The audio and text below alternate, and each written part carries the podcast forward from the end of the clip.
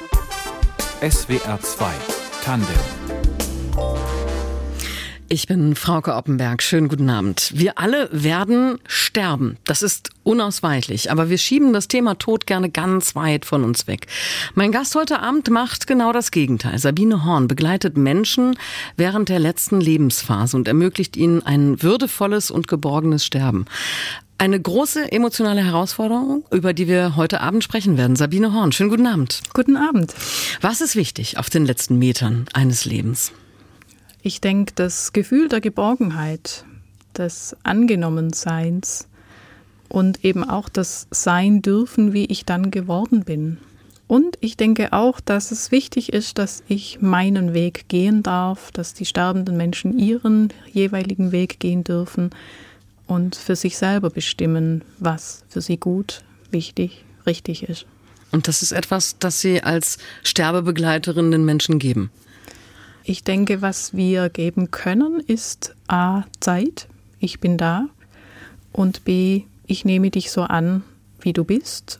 Und drittens, ich weiß es nicht, sondern du lehrst mich, was ich eventuell tun kann für dich. Hm. Einsamkeit. Das ist eine der großen Ängste, die Menschen haben, wenn sie an den eigenen Tod denken, alleine zu sterben. Mein Gast heute Abend nimmt diese Angst und die mögliche Einsamkeit. Sabine Horn ist Sterbebegleiterin. Palliative Care-Fachkraft, um genau zu sein, Frau Horn. Oder habe ich das falsch ausgesprochen? Was bedeutet das? Nee, Sie haben es völlig richtig ausgesprochen. Palliativ-Care-Fachkraft. Ich sage immer etwas salopp, das ist die Pflegefachkraft, die dann am Ende des Lebens da ist. Aber Sterbebegleitung können auch Angehörige übernehmen oder Ehrenamtliche? Ja, selbstverständlich. Ich finde immer die Angehörigen, die Zugehörigen, die den sterbenden Menschen am allerbesten und am längsten kennen, sind die wirklichen Profis, die es ja am besten können wenn sie ganz oft von außen Unterstützung bekommen, um es dann auch emotional zu können. Sie haben vor fast 30 Jahren als ehrenamtliche Sterbebegleiterin angefangen. Was hat Sie dazu bewogen? Ja, überhaupt meine Berufswahl hat damit ein Stück weit zu tun. Ich war in der Jahrgangsstufe 12, als innerhalb kurzer Zeit mehrere Klassenkameraden und Kameradinnen verstorben sind. Und damals mit 18 Jahren war mir auf einmal klar, auch ich werde sterben. Nicht nur die anderen, sondern auch ich. Und mein großer Wunsch war dann, der mich seitdem motiviert und ja auch ein Stück weit immer begleitet ist, ich möchte gut leben, um irgendwann auch gut sterben zu können, egal wann mein Sterben dann dran sein wird. Aber mit 18 ist das eine ungewöhnliche Erkenntnis. Ja, das gebe ich zu. Und der berufliche Weg hat mich dann eben in die Altenpflege geführt, um von alten Menschen, wo es klar ist, dass sie nicht mehr so sehr viel Lebenszeit vor sich haben, zu lernen, wie sie ihr Leben gestaltet haben und um für mich dann zu lernen, so möchte ich es auch oder so möchte ich es nicht. Mhm. Aber von der Altenpflege zu Sterbebegleiterin ist dann doch noch mal ein Schritt. Ja, also für mich war irgendwie von Anfang an klar, dass mein Ziel ist, in der Hospiz- und Palliativversorgung zu sein und mich dort einzubringen. Mhm. Mich als Mensch, mich mit meiner Fachexpertise und eben immer als die Lernende und nicht als die Wissende. Welche Aufgaben haben Sie als Sterbebegleiterin? Also was macht eine gute Sterbebegleitung aus? Eine gute Sterbebegleitung macht meines Erachtens aus, dass ich mein Herz öffne für das, was ist. Und das muss ich dann tun, wenn ich über die Schwelle gehe, in das Haus, in das Zimmer, in dem der Betroffene, die Betroffenen sind. Und dass ich dann wirklich all meine Sinne und Wahrnehmungen schärfe und öffne, um dann zu schauen, was ist jetzt dran, was ist von mir gewünscht, wo kann ich hilfreich da sein und wo bin ich vielleicht auch die falsche.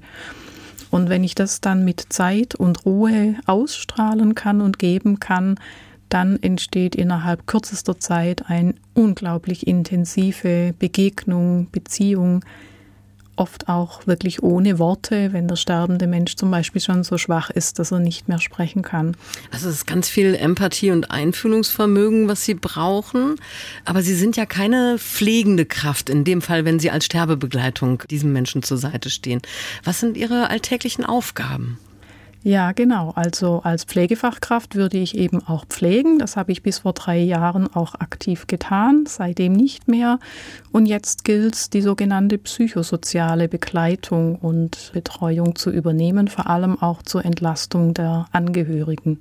Das heißt, ich bin da, ich schenke Zeit, und ich tue das, was dann gewünscht wird. Das ist total vielfältig und bunt. Das ist mal reden, mal schweigen, mal eine Berührung, mal was vorlesen, mal auch nur miteinander aus dem Fenster zu schauen und einen Baum beobachten oder den Himmel und die Wolken. Das kann unheimlich tief sein im Angesicht des Todes. Wann und von wem werden Sie gerufen? Also wer gibt Ihnen quasi den Auftrag, einen Menschen im Sterben zu begleiten? Also allermeistens ist es so, dass der sterbende Mensch selber nicht mehr anrufen kann. Dann sind es entweder die Angehörigen oder Pflegepersonal in den Pflegeeinrichtungen, in den Krankenhäusern, die sagen, wir haben es mit dem Sterbenden besprochen und wir würden uns gerne ihre Begleitung, die Entlastung und Unterstützung wünschen. Und dann kommen wir. Wie lange sind Sie bei dem Menschen?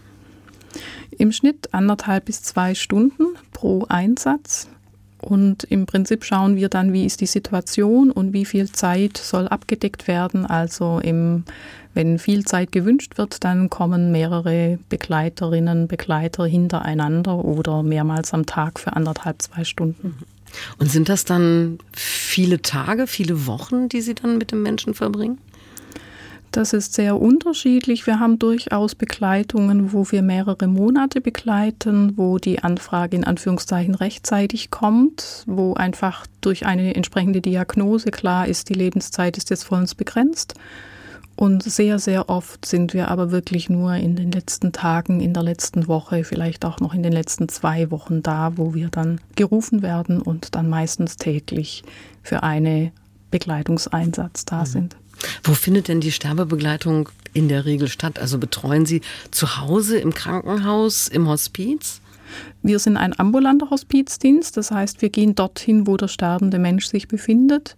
Das sind meistens die Pflegeheime, Altenpflegeheime, das ist das Klinikum, das Krankenhaus und eben auch die private Häuslichkeit.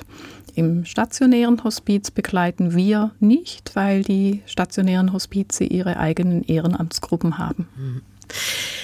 Nun begleiten Sie Menschen, die ja auch noch Angehörige haben. Oder sind es dann Menschen, die sonst ohne Sie alleine wären? Nee, auch das ist völlig bunt und unterschiedlich. Viele haben Familie, manchmal ist die Familie gar nicht vor Ort und deswegen sind wir dann da, wenn Familie wieder weg abreisen muss oder wenn berufstätige Kinder arbeiten müssen. Manchmal ist Familie da und ist einfach erschöpft durch den möglicherweise jahrelangen Pflegeaufwand mhm. und die Zeit, die schon hinter den Angehörigen liegt, bis es dann vor uns in den Sterbeprozess geht. Und manchmal ist tatsächlich auch gar niemand da und da sind wir dann die Einzigen, die sozusagen neben den Pflegekräften und Ärzten und sonstigen Therapeuten da sind. Das wären also Menschen, die ansonsten alleine wären, wenn es sie nicht gäbe. Ja, genau.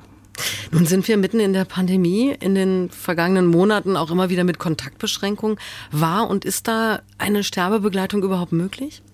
Ja, zum Glück. Also letztes Jahr, als die Pandemie begann und wir in den ersten harten Lockdown gingen, muss ich zugeben, dass auch ich zunächst zwei, drei Tage absolut in Schockstarre war. Was ist das? Was kommt da auf uns zu? Nie gekannt, nie gewusst, wie es geht. Und dann war uns klar so. Und jetzt müssen wir wirklich absolut präsent sein, weil jetzt wird gestorben. Und das Sterben lässt sich nicht verschieben bis nach der Pandemie. Wir haben damals dann sehr schnell politisch gekämpft, sodass nach 14 Tagen die Landesverordnung, Corona-Verordnung abgeändert wurde und die Sterbebegleitung grundsätzlich aus allen Bestimmungen herausgenommen wurde. Das heißt, wir durften von der Verordnung her in alle Häuser rein. Das war im ersten Lockdown schwierig, weil da doch dann die Altenpflegeheime und auch die Krankenhäuser gesagt haben, uns ist das Risiko zu groß, dass ihr was mit reinbringt, was ich gut verstehen kann auch wenn es das Drama hinter den Mauern nicht geschmälert hat. Mhm. Und sobald dann im Mai der erste Lockdown äh, vorbei war oder gelockert wurde, da durften wir dann zum Glück wieder in die Altenpflegeheime und in die private Häuslichkeit sowieso. Mit der Klinik ist es immer wieder etwas unterschiedlich. Wir durften jetzt lange auch über den Sommer wieder in die Klinik hinein, auf die Palliativstation. Jetzt sind die Türen da gerade wieder zu für die regelmäßigen Besuche und nur wenn eben namentlich hinterlegt ist, wer im Sterben liegt und ein Arzt das bestätigt hat, dann dürfen wir auch rein. Wobei wir immer sagen, dann haben die Angehörigen Vorrang vor uns Ehrenamtlichen und Hauptamtlichen, die nicht zum Familienkreis gehören. Mhm. Aber Ihre Hilfe ist jetzt in dieser Pandemiezeit nötiger denn je. Den Sterbenden die Ängste nehmen, das ist die Hauptaufgabe einer Sterbebegleitung. Frau Horn, wie geht das? Indem ich die Angst erstmal wahrnehme und dann mich anbiete, da zu sein, um die Angst mitzuteilen, mit auszuhalten. Mehr kann ich nicht. Ich kann die Angst nicht nehmen. Sie verbringen sehr viel Zeit mit den sterbenden Menschen. Wie nahe kommen Sie ihnen dabei? Meistens sehr, sehr, sehr nahe. Es ist eine so existenzielle Situation, die wir ja alle noch nie erlebt haben und dann erstmalig irgendwann erleben, durchleben, auch durchleiden müssen, möglicherweise. Und darin dann da sein zu dürfen, ist zunächst mal ein unglaublicher Vertrauensvorschuss, den wir bekommen von den Menschen. Und meiner Erfahrung nach, und ich habe langjährige, jahrzehntelange Erfahrung, sind die Menschen dann so dankbar, dass jemand da ist, dass, dass sie sich öffnen und dass wir uns emotional wie auch oft dann körperlich durch Berührung sehr, sehr nahe kommen. Ist das was, was wichtig ist, diese körperliche Nähe auch? Bei vielen ja und manche möchten nicht mehr berührt werden oder können es vielleicht auch nicht annehmen von einer fremden Person. Also das kann ich auch immer sehr gut verstehen und es liegt an meiner Wachheit und an meiner Wahrnehmung, das zu erkennen, wann was dran ist. Das ist ja vielleicht auch schwierig, das zu erkennen, ob das jetzt gewollt ist oder nicht. Woran machen Sie das fest? Ja, das Hauptparameter ist dann meistens die Atmung weil wenn wir erschrecken oder wenn wir Angst bekommen oder wenn wir etwas nicht möchten, dann verändert sich die Atmung, auch wenn es nur ganz kurz ist und minimal ist, doch das ist ja auch nicht unbedingt unserem Willen unterlegen. Und das gilt es immer parallel zu beobachten, wenn ich jemand anspreche, wenn ich jemand berühre, wie reagiert der Mensch auch dann, wenn er eben nicht mehr sprechen kann und wenn er im Koma liegt oder hochgradig dementiell erkrankt ist oder, oder, oder. Das ist aber ein ganz feines Gespür, was Sie dann brauchen, oder? Ja, das bedarf einer hohen, hohen Wahrnehmungssensibilität. Und ich will auch nicht behaupten, dass ich es immer richtig interpretiere. Es kann durchaus sein, dass mir da auch Fehler unterlaufen und die muss ich mir auch immer wieder selber verzeihen. Nun liegen die Menschen, die durch eine Sterbebegleitung betreut werden, zwar im Sterben, aber es wird ja nicht die ganze Zeit das vorherrschende Thema sein. Auch wenn die Menschen nicht mehr sich mitteilen können, gibt es ja auch Angehörige, die auch mit dabei sind. Worüber sprechen Sie, wenn Sie Zeit mit einem Sterbenden verbringen, wenn Sie mit den Angehörigen Zeit verbringen?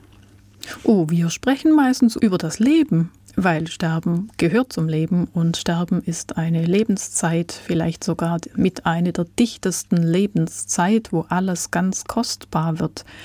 Und wenn Sterbende noch sprechen, dann bilanzieren sie oft ihr Leben und da braucht es gar nicht allzu viel Impulse oder Fragen unsererseits oder meinerseits, sondern sie erzählen von früher, was war, was ihnen wichtig war, was sie ja, was ihnen gelungen ist, auch was ihnen misslungen ist. Und oft kommen viele, viele Fragen. Werde ich etwas hinterlassen, wenn ich gegangen bin? Und auch natürlich die Frage, wohin werde ich gehen?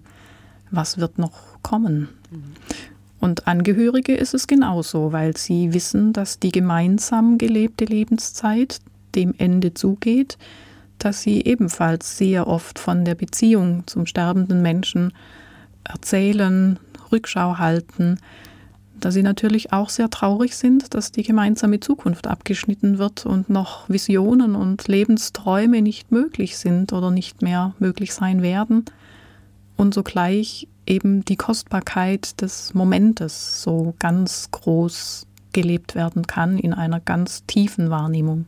Nimmt einem das zum Beispiel die Angst, wovon wir vorhin gesprochen haben, wenn man über das Leben und den Wert des Lebens spricht, auch wenn man weiß, dass es jetzt zu Ende geht? Ich glaube, es kommt darauf an, wie die Bilanz aussieht.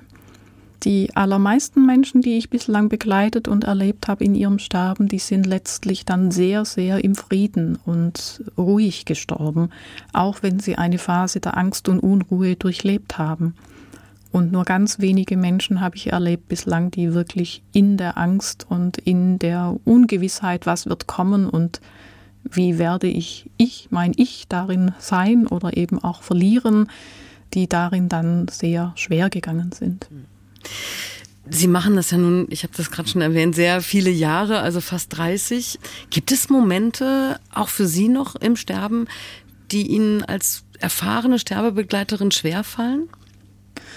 Ja, also immer dann, wenn es natürlich jüngere Menschen sind wie ich, wenn es Kinder, Jugendliche sind, da wird mir einfach bewusst, welches Geschenk das Leben ist und ja, jedes Lebensjahr, das ich bislang leben durfte, welche Gnade, wirklich welches Geschenk das ist.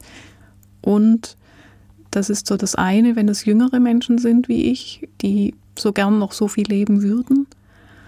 Und das Zweite sind manchmal einfach die Umstände, wo ich so denke, ach nee, also ich halte das selber jetzt wirklich fast nicht mehr aus, was ich von außen sehe, sei es die Krankheit an sich, sei es die familiäre Situation oder eben auch dann, ich sage jetzt mal so der Sozialstatus drumherum, wo gestorben wird. Also manchmal wird ja eben auch unter der Brücke gestorben oder im Gefängnis gestorben oder wo auch immer. Und da fällt es mir dann schon schwer, meine eigenen Bilder vom guten Sterben eben auch in einer Geborgenheit ausstrahlenden, schönen Umgebung, wo gesorgt wird für den Betroffenen. Wenn das nicht so gegeben ist, dann, dann knappert es schon schwer an mir. Wie ist das für Sie, wenn der Mensch dann stirbt? Trauern Sie? Ja. Und anders wie wenn jetzt ein nahestehender Mensch von mir stirbt, also ein Familienmitglied oder ein Freund, Freundin.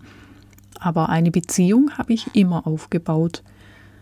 Und daran zurückzudenken, an das Miteinander gelebte. Und manchmal ist es ja wirklich nur, ist es nur eine Stunde oder anderthalb Stunden und dann stirbt derjenige schon, bevor dein nächster zweiter Kontakt stattfindet. Das ist schon so. Und ich fahre dann schon auch durchaus an Häusern vorbei und schicke wieder gute Gedanken an die Angehörige hinein und bin traurig, mhm. ja. Und ich weine dann durchaus auch sehr viel.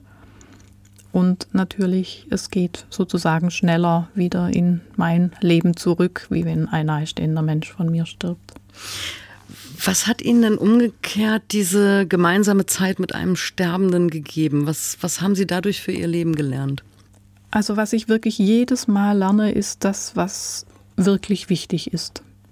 Und all die alltäglichen Dinge, mit denen wir uns ja alle jeden Tag auseinandersetzen und wo es fürchterlich viele Gründe gibt, sich auch mal aufzuregen und wütend zu sein, die relativieren sich alle für mich im Angesicht des Todes, im Sterbeprozess, wo ich denke, meine Güte, da hätte ich mir schon sehr viel Nerven und graue Haare ersparen können, wenn es mir immer bewusst wäre.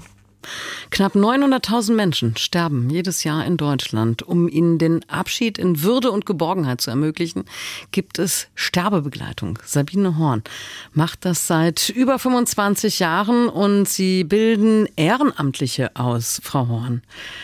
Was braucht es, um Sterbebegleiterin oder Sterbebegleiter zu werden? Also welche Voraussetzungen sollte er oder sie mitbringen? Ich sage immer ein offenes Herz, die Liebe zu Menschen, und dann vor allem auch die Bereitschaft, sich selbst zu reflektieren. Woran sehen Sie, ob ein Mensch ein guter Sterbebegleiter sein wird? Das ist eine gute Frage, wo ich Ihnen so auf die Schnelle wirklich keine Antwort geben kann. Ich glaube, es ist wirklich jetzt Jahre, jahrzehntelange Erfahrung in den Vorgesprächen herauszufiltern, herauszuhören, was ist die wirkliche Motivation der Person, die sich für dieses Ehrenamt interessiert. Mhm. Und wenn die Person dann in den Kurs, in den Vorbereitungskurs, in den sogenannten Qualifizierungskurs aufgenommen ist, dann gehen wir ja miteinander ein halbes Jahr auf einen Weg mit den Themen zum Leben, zum Sterben. Und erst am Ende des Kurses entscheidet es sich dann, ob die Person auch wirklich in das Ehrenamt geht oder nicht. Das ist eine beidseitige Entscheidung. Der Teilnehmer, die Teilnehmerin entscheidet, wie auch wir Kursleitungen. Mhm. Mit welchen Motivationen kommen denn die Menschen in ihre Kurse? Ich würde mal sagen, es gibt so zwei Hauptmotivationen. Die eine Motivation ist, dass die Menschen selber im näheren Umfeld jemanden verloren haben und das so gut gelungen ist, so hilfreich andere Menschen da waren oder so ein gutes Miteinander als Familie möglich war, dass sie sagen, da möchte ich was geben und anderen Familien, anderen Betroffenen schenken, die vielleicht nicht das Glück haben, so eine große Familie zu haben oder so einen Freundeskreis oder oder oder. Mhm. Und die andere Motivation ist meistens, dass sie jemand verloren haben, wo es eben nicht gut lief und wo sie sagen, da möchte ich was dagegen setzen, dass es anderen Familien besser geht. Aber ist das eine gute Idee, wenn man gerade selbst einen Verlust erlebt hat, dann in eine Sterbebegleitung zu gehen? Also es gibt die ungeschriebene Regel, dass jemand aus dem ersten Trauerjahr, also das erste Trauerjahr sollte vorüber sein, bevor dann der Kurs möglich ist. Das kommunizieren wir auch mit den Interessierten so, weil sonst überlagert sich meistens die eigene Trauer um den verlorenen Menschen, den Verstorbenen und das Vorbereiten auf Sterbebegleitung und dann wird es schwierig, das emotional auseinanderzuhalten. Sind das denn eigentlich eher Frauen oder Männer, die diese Aufgabe wahrnehmen wollen? Naja, sagen wir mal so, die Sterbebegleitung ist weiblich und ich freue mich sehr, dass zunehmend immer mehr Männer, zumindest bei uns, in die Kurse kommen und dann auch in die Hospizgruppen. Warum ist denn das so, dass Sterbebegleitung weiblich ist? Na, sagen wir mal so, ich glaube, uns Frauen wird eben eher das Emotionale, die Fähigkeit der Empathie zugeschrieben. Und ich sage immer, wir haben beides in uns. Also da, wo strategischer gedacht wird, wo vielleicht auch die Emotion eher klar eingegrenzt wird, haben wir ja genauso beide Geschlechter in uns, wie eben das Empathische, das Gefühlsvolle. Aus welchen Berufen kommen die Menschen, die sich von Ihnen ausbilden lassen? Oh, auch das ist von bis, also wirklich von noch Studierende bis hin zu Rentner, Rentnerinnen und die Berufe wirklich gar alles. Also wir haben durchaus Ehrenamtliche, die auch aus sozialen Berufen kommen, teilweise sogar auch aus der Pflege oder aus Betreuungsberufen. Und wir haben auch durchaus die Akademiker, die technische Berufe haben, die beruflich etwas ganz, ganz anderes machen und die immer wieder sagen, genau da spüre ich dann wieder, was ich tue. Dass wenn ich tagsüber mit irgendwelchen Zahlenwerken oder technischen Vorgängen beschäftigt war und manchmal gar nicht so genau wusste, was da nachher am Ende rauskommt, wenn ich abends am Sterbebett saß oder sitze, dann weiß ich wieder, was wichtig ist. Mhm. Also um das nochmal klar zu machen, also es sind vielleicht eher Frauen, die aus sozialen Berufen kommen, die Sterbebegleitung machen, aber ein Mann, der als Manager in einem Unternehmen arbeitet, könnte das genauso gut. Ja. ja. Wie sieht denn eine Ausbildung zur Sterbebegleiterin konkret aus? Es gibt verschiedene Modelle, wobei wir eine einheitliche Rahmenvereinbarung haben, was Inhalt und Umfang der Ausbildung oder Qualifizierung anbelangt. Wir jetzt konkret machen es so, dass wir einen Kurs machen, der von Anfang bis Ende sozusagen zusammengehört. Wir fangen immer mit der Selbstreflexion an, der eigenen Lebensbiografie, die bis hierher gelebt ist, mit den eigenen Verlusten und Sterben, das ich schon erfahren habe in meinem Leben, bis ich den Kurs beginne. Und wir dann darauf aufbauend erst sozusagen die Themen, die rund um das Sterben dann wichtig ist, dass Ehrenamtliche davon wissen und verinnerlicht haben, dann angehen. Aber es ist eine theoretische Ausbildung. Äh, jein, also es gehören dann auch Praktika zum Vorbereitungskurs die jetzt eben leider Corona-bedingt letztes Jahr und dieses Jahr nicht so möglich sind, wie sie wünschenswert wären, weil natürlich Kontaktbegrenzung, wo irgend möglich dann ist, weil die Menschen, zu denen wir gehen würden im Praktikum, wären ja kranke Menschen, alte Menschen, vulnerable Menschen. Und dass da die Pflegedienste und die Pflegeeinrichtungen sagen, bitte niemand rein, der nicht zwingend rein muss, das ist nachvollziehbar. Mhm. Nun erlebt ja eine Sterbebegleiterin, ein Sterbebegleiter sicher auch Momente, die sehr belastend sind oder vielleicht auch umgekehrt sehr schön sind. Vielleicht will man darüber auch sprechen, um das zu verarbeiten. Geht das denn eigentlich? Es gilt ja die Schweigepflicht. Ja, die Schweigepflicht ist ein ganz großes, hohes Gut, das dann auch die Ehrenamtliche alle unterschreiben müssen, dass sie sich daran halten. Das stimmt. Wir dürfen nicht mit unseren Angehörigen oder Freunden darüber reden, was wir erlebt haben. Jedoch die Hospizgruppen, die Hospizdienste treffen sich einmal monatlich zu Gruppentreffen und haben regelmäßig Praxisbegleitung und Supervision. Und da sind ja dann die Ehrenamtliche unter sich, sodass sie da dann auch mit Namen und mit allen Fakten sozusagen offen reden können. Das ist für uns immer der geschützte Raum, wo ich dann auch wiederum sozusagen so sein darf, wie es mich eben auch emotional mitnimmt, was ich erlebt habe. Es wäre ohne wäre es, glaube ich, sehr schwierig, oder? Ja, das ja. geht meines Erachtens gar nicht, zumindest nicht auf längere Zeit, um selber dabei gesund zu bleiben. Wenn jetzt jemand denkt, das ist eine Aufgabe, die möchte ich gerne übernehmen, ähm, an wen wendet er oder sie sich? Ja, am besten an den Hospizdienst vor Ort. Wir haben in Baden-Württemberg und in allen Ländern, in allen Bundesländern in Deutschland ein sehr vielfältiges, buntes und zahlreiches Hospiznetz. Und in allen größeren Städten, in allen größeren Orten gibt es ambulante Hospizdienste. Die stationären Häuser sind sicherlich auch in jedem Landkreis auffindbar und auch die ambulanten Kinder- und Jugendhospizdienste gibt es bei uns in Baden-Württemberg in jedem Landkreis einen. Wie viel Zeit für Ausbildung und dann das Ehrenamt an sich müsste man mitbringen? Ja, die Vorbereitung, die äh, umfasst 100 bis 120 Unterrichtseinheiten, auch verteilt auf sechs Monate. Das ist schon mal ein ordentlicher Batzen an Zeit, der da erstmal investiert werden muss. Und wenn es nachher ins Ehrenamt geht, dann sind es mindestens die anderthalb bis zweieinhalb Stunden im Monat, wo sich die Gruppe trifft. Und dann eben sagt der Ehrenamtliche, wie viel Zeit er sie dann wirklich für Sterbebegleitungen schenken kann. Und das ist sehr unterschiedlich. Und wir als Einsatzleitungen, als Koordinatorinnen, wir brauchen alle.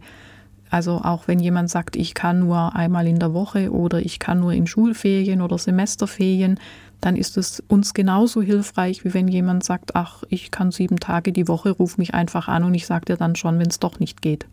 Wir sprechen heute Abend über Sterbebegleitung. Sabine Horn ist zu Gast in SWR 2 Tandem und Sie arbeiten, Frau Horn, für die Ökumenische Hospizinitiative im Landkreis Ludwigsburg. Diesen Verein gibt es seit 25 Jahren. Er feiert in diesem Jahr Jubiläum. Wie ist er entstanden? Er ist tatsächlich aus der Initiative entstanden für Sterbende in der Stadt Ludwigsburg und eben dann in der Folge auch im Landkreis Ludwigsburg da zu sein und sie nicht alleine zu lassen in dem Prozess, in dem sie sich dann befinden. Weil die Situation damals wie war? Naja, ich denke, die deutsche Geschichte spielt uns da schon noch ordentlich mit rein, dass eben Sterben in Deutschland nach dem Zweiten Weltkrieg schon sehr abgeschoben, zumindest in den Städten sehr abgeschoben und sehr anonym war und dann eine Generation kam, die sagte, so wie unsere Eltern wollen wir nicht sterben. Und so entstand ja dann auch die Bürgerbewegung in Deutschland. Mhm. Aber sehr spät. Also die Bundesarbeitsgemeinschaft Hospiz in Deutschland wurde sogar erst 1992 gegründet. England war, glaube ich, ein bisschen früher dabei mit der Hospizbewegung. Warum hat das so lange gedauert, sich mit dem Tod, mit dem Sterben, ja, so auseinanderzusetzen, dass er halt eben, dass es zum Leben gehört? Ja, ich denke tatsächlich, da prägt oder hat die deutsche Geschichte uns sehr, sehr, sehr stark geprägt, weil im Zweiten Weltkrieg das Sterben einfach an der Tagesordnung war, aber eben ein besonderes Sterben, ein gewaltsames Sterben, ein brutales Sterben, egal ob die Männer an der Front dieses Sterben miterleben mussten oder die Frauen dann zu Hause in den Städten, die zunehmend bombardiert wurden und wo dann die Häuser rechts und links fehlten, mitsamt den Bewohnerinnen. Und das hat natürlich sehr stark geprägt, zu sagen, wir müssen nach vorne schauen, wir müssen Deutschland wieder aufbauen und wollen und können nicht trauern, wir wollen und können uns dem Sterben so nicht mehr stellen. Das heißt also, in der Nachkriegszeit wurde dann der Tod weggeschoben. Ja. Mhm. Nun ist ja Ziel der Hospizbewegung, Tod und Sterben wieder in unser Leben zu integrieren, auch wenn es das jetzt schon seit 20, 30 Jahren gibt, diese Bewegung in Deutschland. Es ist aber immer noch so, dass uns der Umgang mit dem Tod sehr schwer fällt. Warum ist das so? Ja, ich glaube, dass wir Menschen einfach nicht anerkennen wollen, dass nicht alles machbar ist und dass wir in der heutigen Zeitgeschichte, wo sehr viel immer wieder von der Autonomie und von der Selbstbestimmung die Rede ist, dass in den Hintergrund geschoben wird, dass es eben auch Zustände und ja tatsächlich auch Lebensphasen gibt, wo ich abhängig bin und wo ich mich tatsächlich auch in die Fürsorge anderer anvertrauen darf. Das fängt am Anfang des Lebens als Säugling, als Kleinkind an. Ich würde ja gar nicht überleben, wenn da nicht Menschen da wären, die sich um mich sorgen, mich nähren und eben nicht nur nahrungsmäßig, sondern eben auch emotional nähren. Und das ist eben dann auch am Ende des Lebens wieder so. Und dadurch, dass die Medizin natürlich auch enorme Fortschritte gemacht hat und heute vieles möglich ist, viele Krankheiten sind heilbar oder sind die Krankheitsverläufe durch die medizinische Kunst verlangsambar, sodass durchaus mit einer gewissen Diagnosestellung noch viele Jahre Lebenszeit vor den Menschen liegt, umso mehr meinen aber viele ja, die Machbarkeit hört beim Tod nicht auf und das fällt uns sehr schwer anzuerkennen. Ich glaube, wir überschätzen da auch die Möglichkeiten der Kontrolle. Ja, absolut. Sie haben das ja schon erzählt, wie viel Ihnen diese Arbeit als Sterbebegleiterin gibt. Was könnten wir alle denn über das Leben lernen, wenn wir den Tod weniger ignorieren würden, auch wenn wir jetzt nicht unbedingt gleich Sterbebegleiterin oder Sterbebegleiter werden? Also die absolute Klarheit und Wissen, dass nichts, aber auch wirklich gar nichts selbstverständlich ist in meinem Leben, das ist schon etwas sehr Existenzielles, das mich, glaube ich, auch als Person sehr stark verändert hat. Und das führt dann eben dazu, dass sich manche Dinge total relativieren und zum anderen, dass ich glaube, ich sehr, sehr stark genießen kann. Bewusst Augenblicke, Momente der Begegnung, auch in der Natur einen Sonnenuntergang zu beobachten oder ein Tier zu beobachten, eine Blüte daran zu riechen, all diese Dinge, die Leben ausmachen und die Leben sind. Ich glaube, das könnten wir tiefer wahrnehmen und mehr schätzen, wenn uns die Endlichkeit und dass ich möglicherweise nicht mehr unendlich viele, sondern Aufgänge und Untergänge sehen werde, wenn uns die bewusst wäre. Sie benutzen den Konjunktiv. Was müsste sich denn ändern, damit dieser Umgang mit dem Tod selbstverständlicher wird? Ja, dass ich ihn anerkenne, dass das das Ende des diesseitigen Lebens ist. Mhm. Und gesellschaftlich müsste da sich auch was bewegen? Oder ist es eigentlich die Aufgabe jedes Einzelnen zu sagen, ich muss mich mit dem Tod auseinandersetzen? Ich glaube beides. Also für mich stimmt es nicht mehr, dass der Tod tabuisiert wird, weil er ist da, er wird benannt, er wird ja jeden Abend seit Corona in den Nachrichten benannt, wenn genannt wird, wie viele Menschen an, in den letzten 24 Stunden an und mit Corona gestorben sind.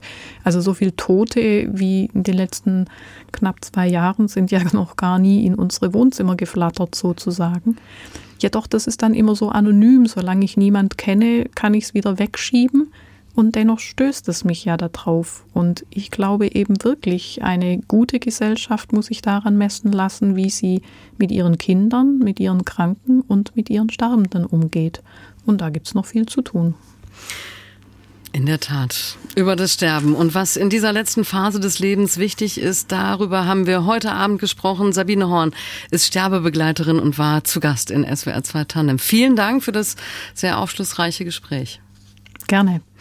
Redaktion der Sendung hatte Elinor Krogmann und diese Sendung können Sie auch nachhören als Podcast auf unserer Internetseite swr2.de. Da finden Sie auch aktuell ein Gewinnspiel, das ich Ihnen ans Herz legen möchte. Der Tenor Jonas Kaufmann gibt im kommenden Sommer im Rahmen der Schloss Salem Open Airs ein Konzert am 4. August und vielleicht möchten Sie ja jemandem zu Weihnachten eine Freude machen, vielleicht auch sich selbst. Tickets für dieses Konzert-Highlight gibt es auf swr2.de zu gewinnen. Ich wünsche Ihnen viel Glück dabei. Ich bin Frauke Oppenberg. Machen Sie es gut.